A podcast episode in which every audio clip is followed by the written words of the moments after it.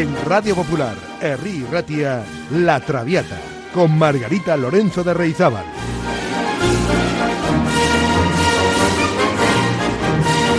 Pasión por la lírica.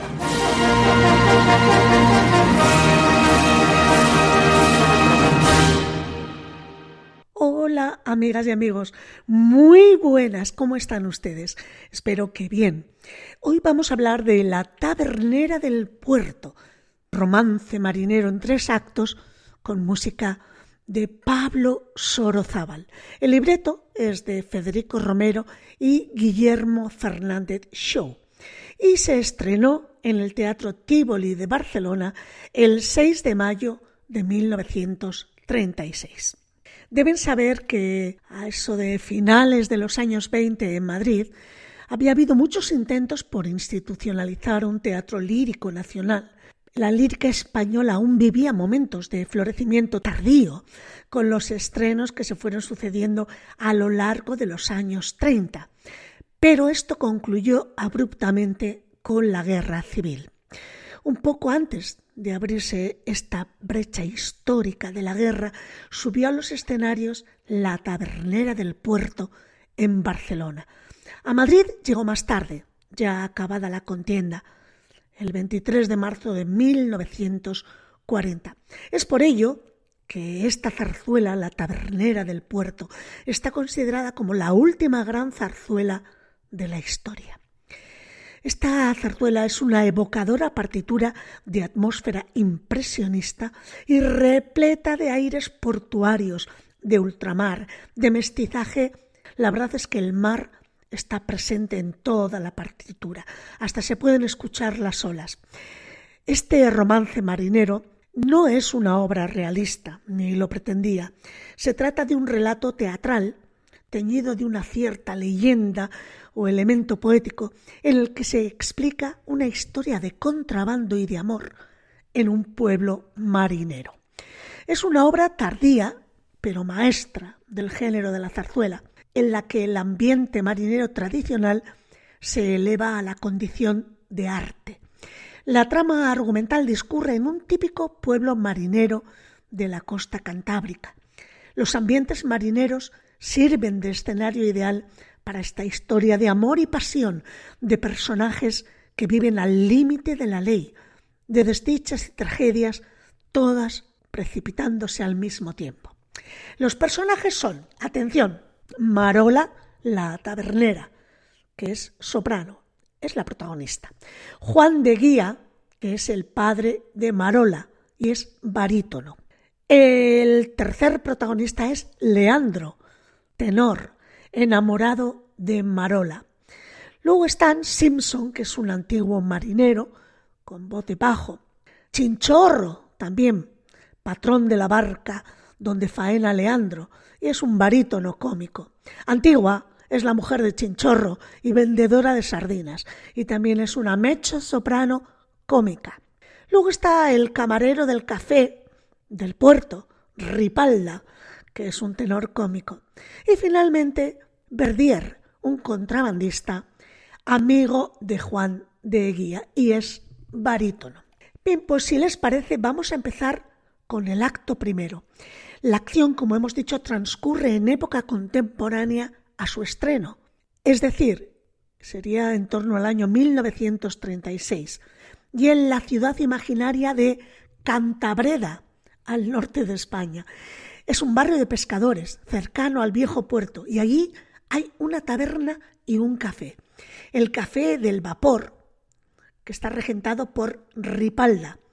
Ahí, en ese café, en este momento, está Ripalda con Verdier. Verdier es un marino marsellés de bajos fondos, pero de una elegancia extraña. Fuera, los marineros entonan una canción popular. Y Abel, un joven músico de la Provenza, vaga por el puerto y se acerca a Verdier cantando y recitando un romance sobre Marola, que es la tabernera de la taberna del puerto. O sea, no se confundan, tenemos una taberna en el puerto y tenemos un café en el puerto. Nadie sabe el origen de la tabernera de Marola, solamente se conoce que la taberna fue costeada por el bandido Juan de Guía, al que todos creen su marido. Mientras Verdier se toma un café, se escucha en cántico una salve marinera. Pues vamos a escuchar la introducción y coro Eres alta y hermosa con el coro de cantores de Madrid, la Orquesta de Conciertos de Madrid y atención amigas y amigos, Pablo Sorozábal, el mismísimo compositor, a la batuta. Así comienza la zarzuela La Tabernera del Puerto.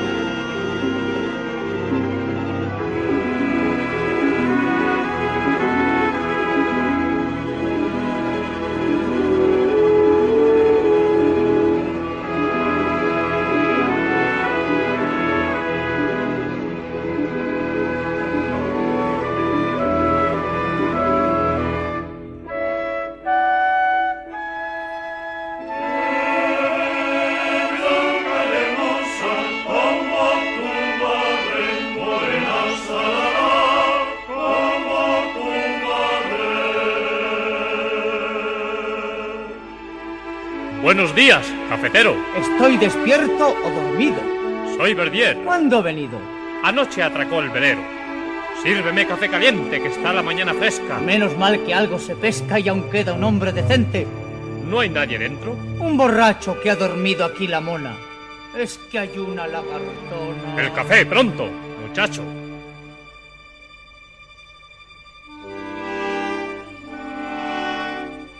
En la taberna del puerto Qué joven la tabernera. Se bebe el mejor vinillo que viene de extrañas tierras. En la taberna del puerto, qué hermosa la tabernera. Se viven alegres horas bebiendo las horas muertas. En la taberna del puerto, Dios salve a la tabernera. Los hombres parecen tigres que huelen sabrosa presa. ¡Ay, que me muero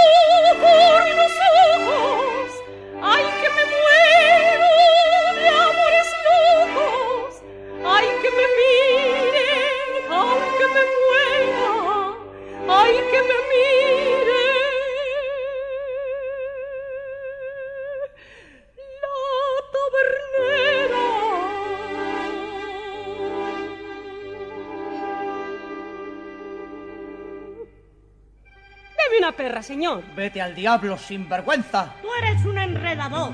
Trovador, como en Provenza. Toma, chico, soy de allá. Marsellés aunque me pese.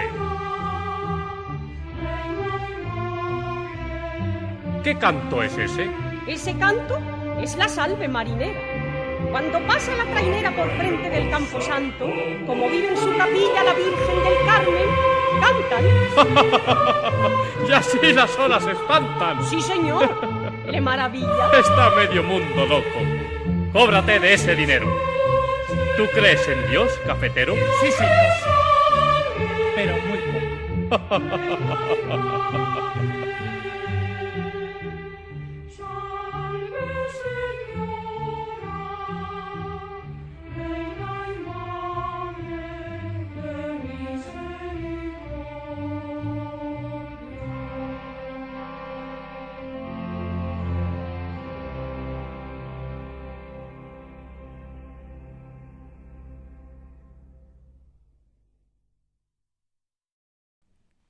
Abel, el joven marinero de la Provenza, que además es acordeonista, le pone a Verdier al día de las novedades, en particular de la apertura de la nueva taberna, de los encantos de la tabernera y de su enigmática relación con Juan de Guía, un hombre bronco y temido que es el dueño de la taberna.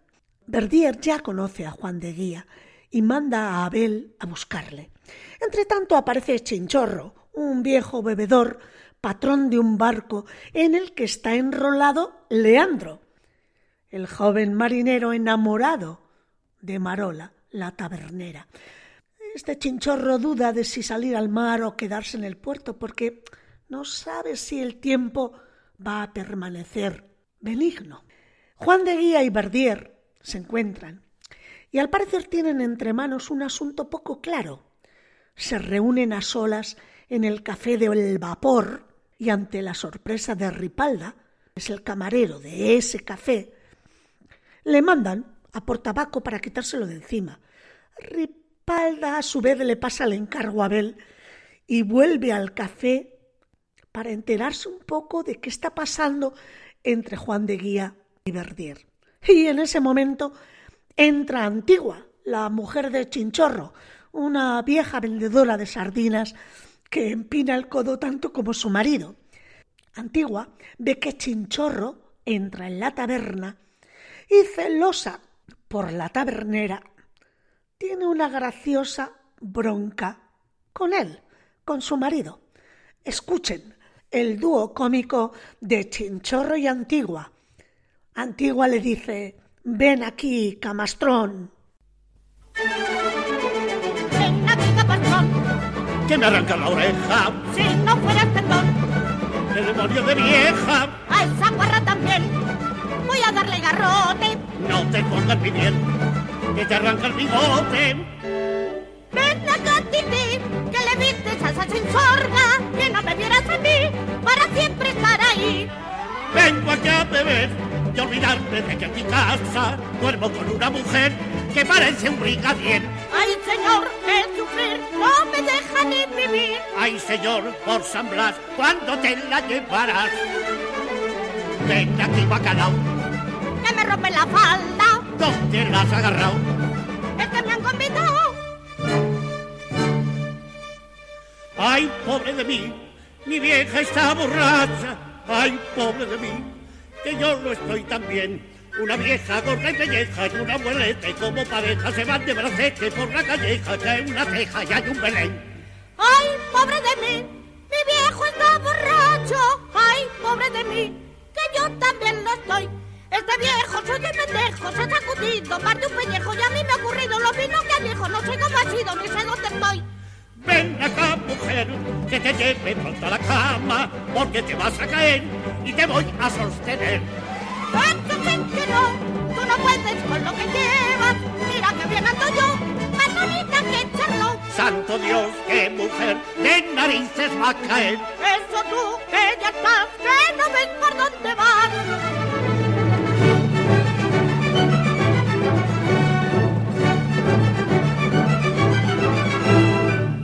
La.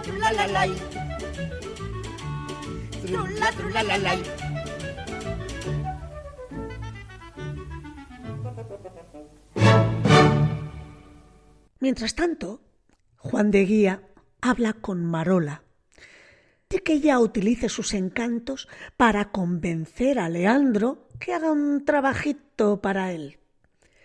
A Verdier no le convence la idea de involucrar a Marola en el negocio del contrabando. Y Simpson, un viejo lobo de mar inglés que también está con ellos, también le advierte a Juan de Guía que no es buena idea involucrar a Marola. Leandro entra en ese momento en la taberna y caray, declara su amor a Marola, pero ella no le dice nada del negocio Juan de Guía. No se atreve. Vamos a escuchar de este mismo acto primera la escena cuarta, en la que cantan Marola y Leandro. La versión es de María Bayo y Plácido Domingo, acompañados por la Orquesta Sinfónica de Galicia bajo la batuta de Víctor Pablo Pérez. Todos lo saben, es imposible disimular. No hay más caminos, ella en mis brazos, o renunciar. Renunciar no puede ser. Es mi vida esta mujer.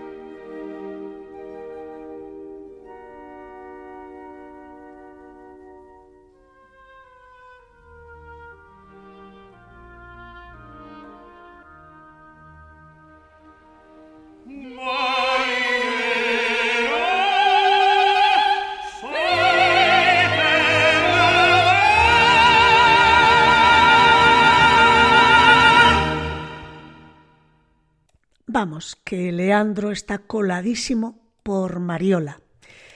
Y después de este dúo, él se, se, marcha, Leandro se va, y entra una tropa de mujeres capitaneadas por Antigua para recriminar a Marola porque está trayendo locos a todos sus maridos. Y en medio de la riña aparece Juan de Guía, que hace caso de las quejas de las mujeres y maltrata con dureza a Marola. Y entonces cantan las mujeres, aquí está la culpable. Y miren qué follón se arma.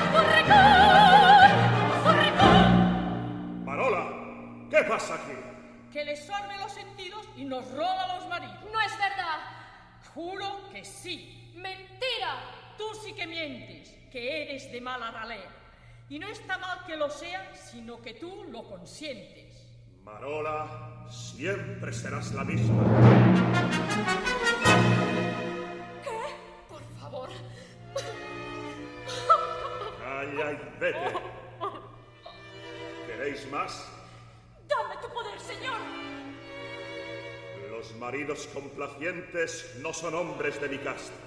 A las hembras imprudentes, con un trato así, las basta. Ya podéis marcharos, presto. Ya nos vamos satisfechas. ¿Tú ¿Qué miras? Yo protesto. Bueno, pues se van satisfechas ya todas las mujeres que han entrado a quejarse de Marola porque engatusa a sus maridos. Eso dicen ellas. Y hasta aquí el primer acto. Pues se abre el telón, amigas y amigos, y es justamente el día siguiente. Están los hombres bebiendo en la taberna y Marola y Juan de Guía cantan un par de canciones animados por el viejo lobo de mar Simpson. Escuchamos una de esas canciones y una de las romanzas más bonitas del repertorio de zarzuela. Es la romanza de Marola, en un país de fábula, se titula. La interpretación corre cargo de Ruth González.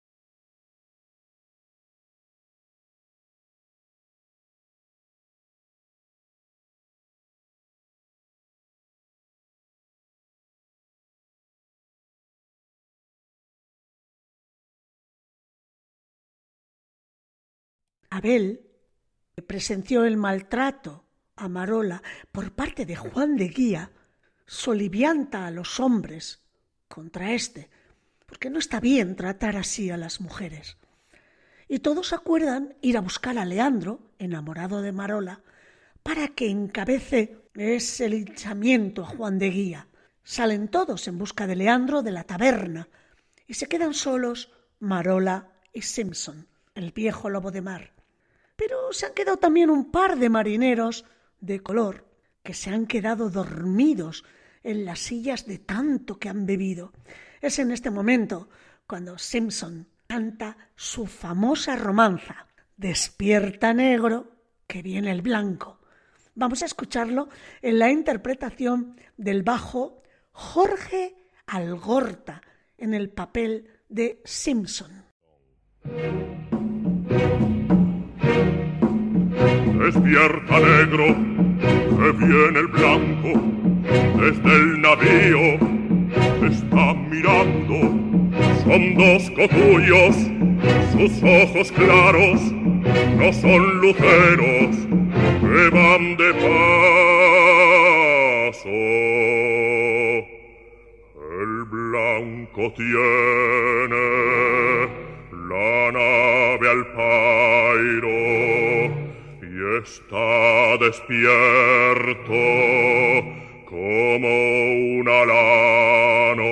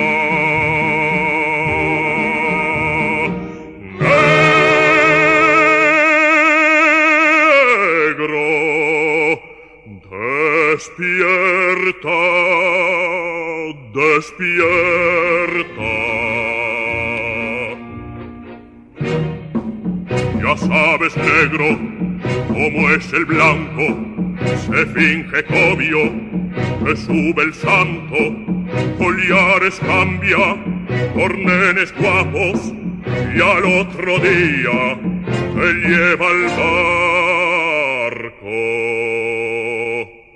Te soba el cuero, te quita el mando, te da la pega y engorda el amo.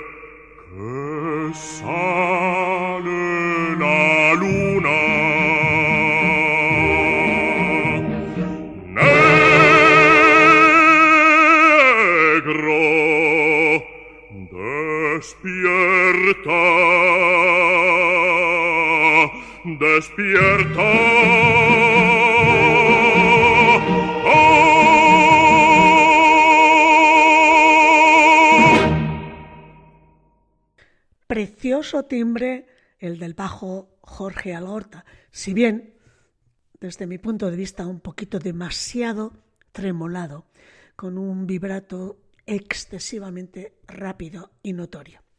En cualquier caso, el número del despierta negro que viene el blanco de Sorozábal es realmente muy bonito. Bien, pues seguimos con la zarzuela.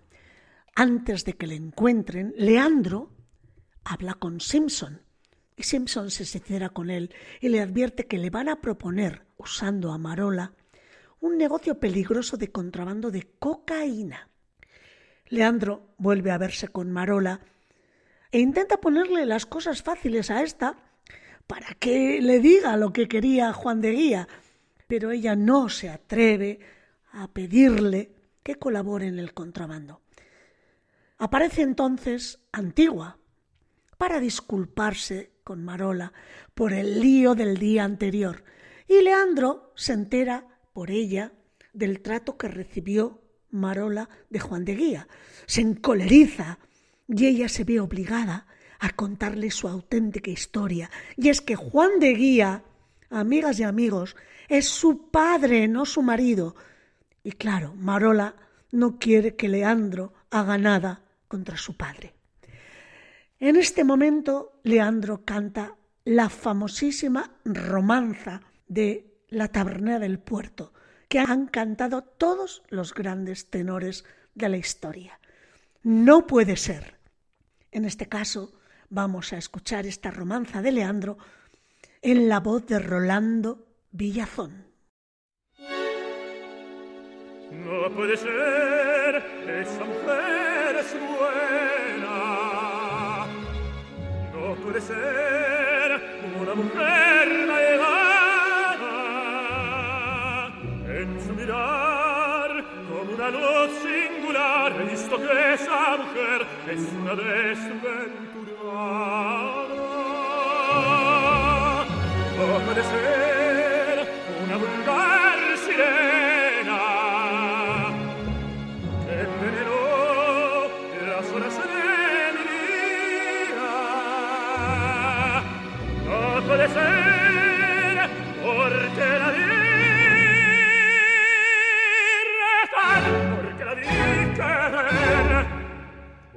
porque la vi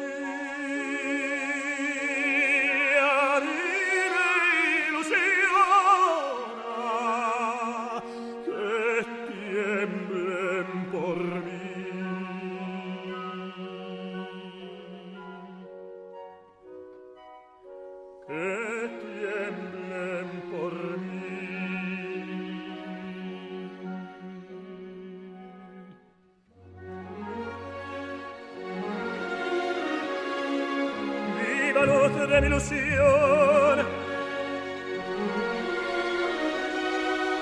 Sé piadosa con mi amor, porque no sé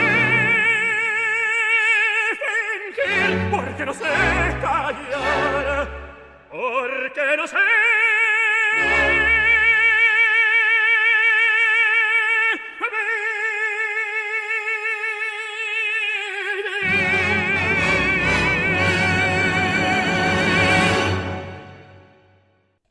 Leandro confiesa que sabe lo del alijo de cocaína y está dispuesto a ir a buscar el alijo.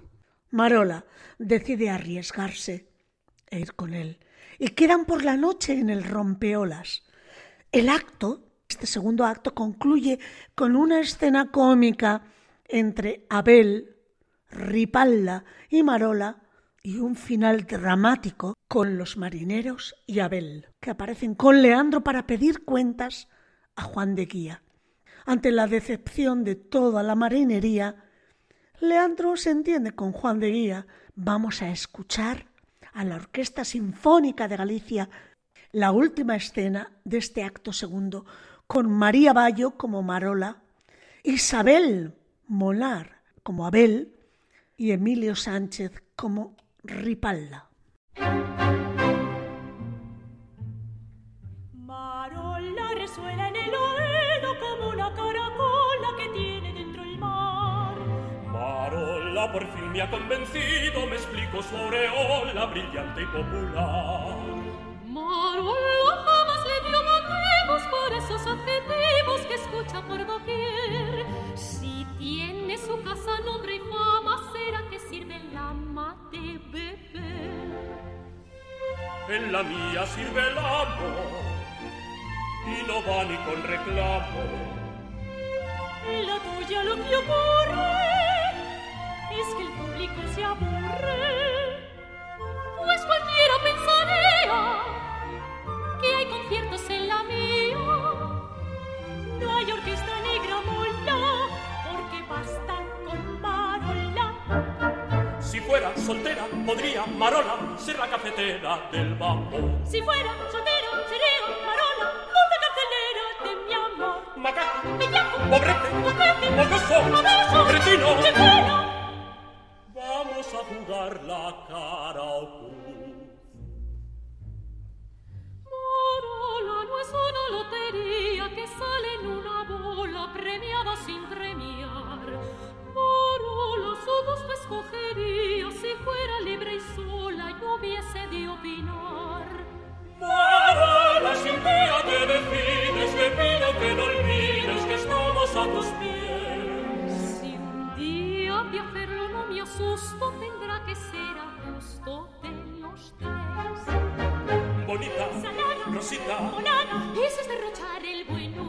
Gitana, Graciosa, barbiana, preciosa, por enloquecerme de rubor. macaco, Bellaco, pobrete, coquete, mocoso, baboso, cretino. Sálganse a la calle, por favor. Marola merece la aureola que tiene en Cantabrera su hechizo singular. Marola no sabía que obedece, que cada día crece su fama popular. Y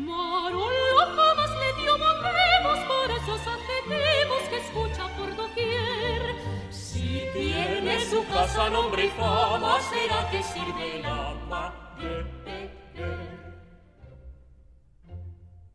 Y concluye así el segundo acto de la tabernera del puerto. ¿Qué pasará ahora? Bien, pues comienza el tercer acto. Marola y Leandro se han hecho a la mar para recoger el famoso fardo de cocaína. Oigan, qué actual es este argumento, ¿eh? Pero les sorprende una tormenta y su barca se pierde entre las olas del temporal. En el puerto, pues ya les dan por desaparecidos. Juan de Guía, padre de Marola, aparece desesperado por la pérdida de su hija. Confiesa públicamente este hecho que nadie conocía, que Marola es su hija, y se lamenta por haber sido un mal padre en una romanza maravillosa y súper dramática, realmente triste. Vamos a escucharla en la versión de la Orquesta Sinfónica de Galicia, Juan Pons en el papel de Juan de Guía y el Orfeón Donostiarra de fondo.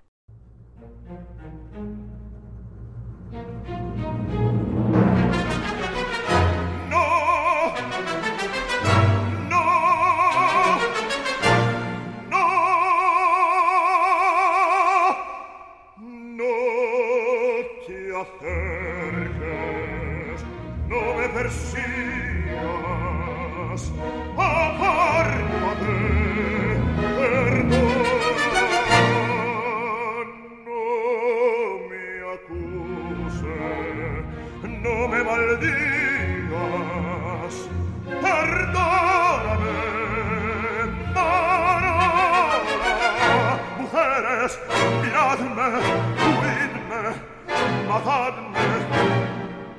O al menos prestadme los ojos para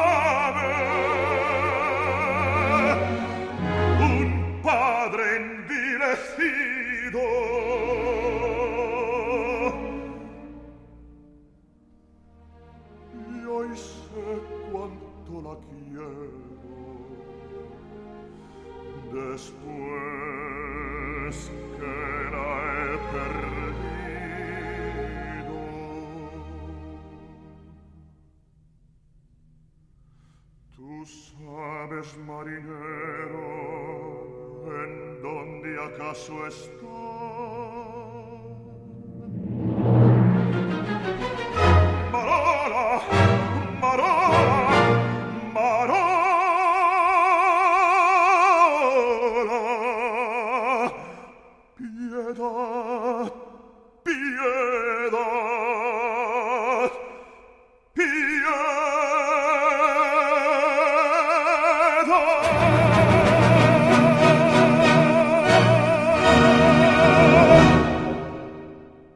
este momento llega Simpson con la noticia de que Leandro y Marola sobrevivieron a la galerna y vienen, eso sí, detenidos por los carabineros por contrabando.